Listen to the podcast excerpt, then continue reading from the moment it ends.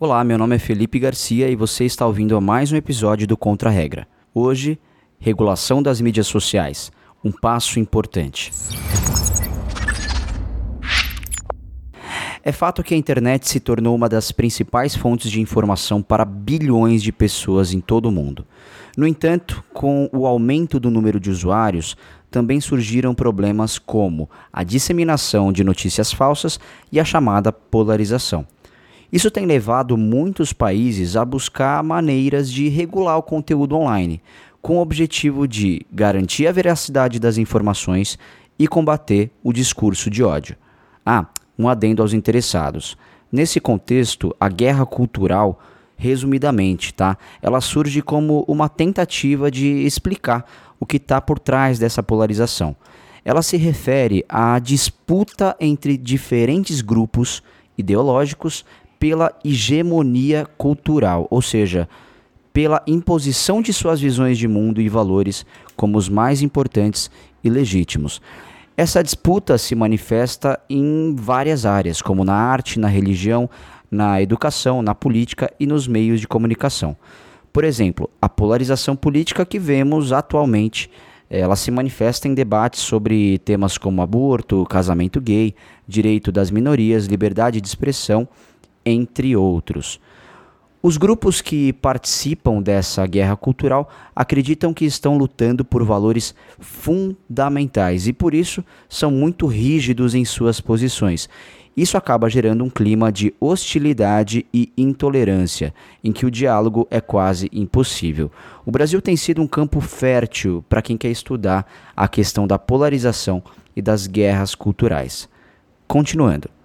De acordo com uma pesquisa realizada pelo Instituto Reuters em 2020, o Brasil é um dos países com maior disseminação de notícias falsas e desinformação em mídias sociais. Isso é preocupante, uma vez que a desinformação pode levar a graves consequências como a polarização, o enfraquecimento da democracia e até mesmo a morte de indivíduos. Uma pesquisa realizada pela organização Avaz em 2020 mostrou que a desinformação sobre a pandemia do coronavírus se espalhou rapidamente nas mídias sociais do Brasil. Segundo a pesquisa, mais de 70% das informações falsas sobre o coronavírus compartilhadas nas mídias sociais em todo o mundo continham informações falsas em português. Isso mostra a urgência de se tomar medidas para combater a disseminação de notícias falsas e a desinformação nas mídias sociais no Brasil. A extrema-direita tem se destacado nesse cenário, utilizando notícias falsas para promover suas agendas e conquistar o apoio de eleitores que se sentem desiludidos com a política tradicional.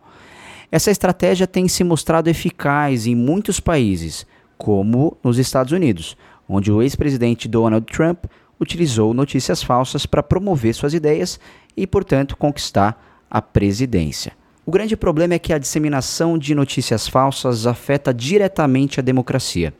Isso porque ela mina a confiança das pessoas na imprensa e nas instituições democráticas, além de criar um ambiente de divisão na sociedade. Na União Europeia, a Comissão Europeia tem promovido diversas iniciativas para regular a internet, como a criação do Código de Conduta da União Europeia para combater a desinformação online. Esse código estabelece diretrizes para as empresas de tecnologia, visando impedir a disseminação de notícias falsas e o uso indevido de dados pessoais. Outro exemplo é a Lei de Redes Sociais da Alemanha, que entrou em vigor em 2018. Essa lei obriga as plataformas a remover rapidamente qualquer conteúdo ilegal ou ofensivo sob pena de multa. Essa medida tem sido bastante eficaz na redução da propagação de discursos de ódio e na promoção da liberdade de expressão responsável. Infelizmente, a desinformação pode ter impactos graves nas democracias, como vimos recentemente nas eleições brasileiras de 2022. Muitas informações falsas foram espalhadas pelas redes sociais com o objetivo de manipular o voto dos eleitores.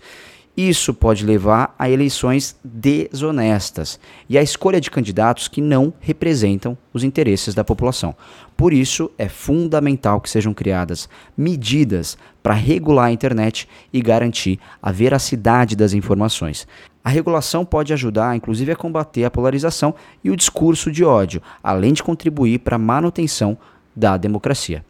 Estudos mostram que a regulação pode ser benéfica para a sociedade como um todo, promovendo a diversidade e a qualidade das informações disponíveis. Assim, a regulação da internet pode ser uma importante ferramenta para combater a desinformação em massa, a polarização e até o ódio. Os exemplos de leis e ações adotadas em alguns países da União Europeia mostram que é possível equilibrar a liberdade de expressão com a necessidade de garantir a veracidade das informações.